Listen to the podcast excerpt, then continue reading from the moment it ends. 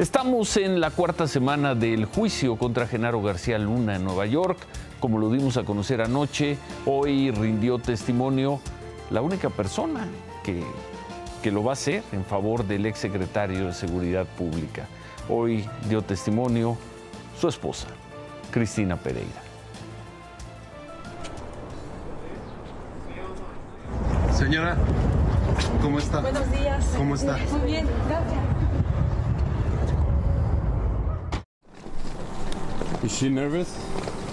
Confident? I don't know. I would think she's. I would hope she's nervous because, you know, it's always.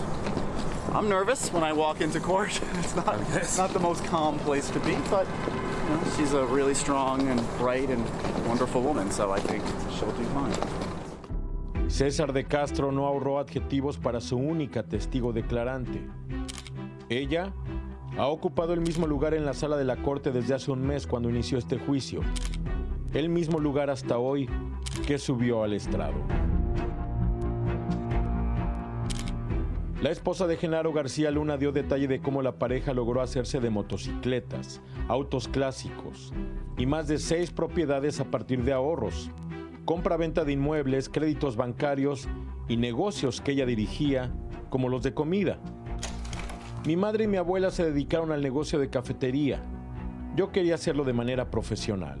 La fiscal Ellen Reed, encargada del contrainterrogatorio, repasó los negocios de Cristina Pereira, especialmente el de las cafeterías.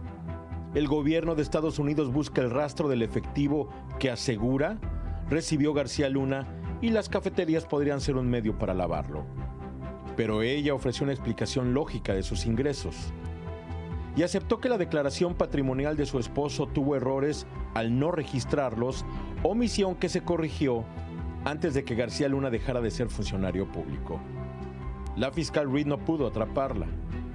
Impedida por el juez para cuestionarla sobre la compra de propiedades en Miami, luego del 2012, terminó su contrainterrogatorio con una pregunta que le vino perfecto a Pereira. ¿Está aquí para apoyar a su esposo? Por supuesto, quiero decir la verdad. ¿Confía cómoda declarando? ¿Se sintió cómoda declarando? Claro, diciendo la verdad, por supuesto. ¿Cómo se siente después de ese testimonio, señora Cristina? Muy bien, me siento bien. Gracias. ¿Qué esperaría usted? ¿Qué esperaría usted del jurado?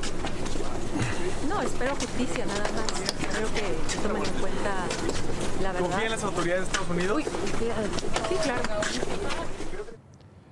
Con Cristina Pereira terminó la presentación de testigos y evidencia. Mañana serán los alegatos finales de la Fiscalía y la defensa y el jueves los miembros del jurado comenzarán a deliberar. El juez Brian Cogan les pidió que, de ser necesario, trabajen también el viernes, por lo que la decisión final en el caso Estados Unidos contra Genaro García Luna está cerca, muy cerca.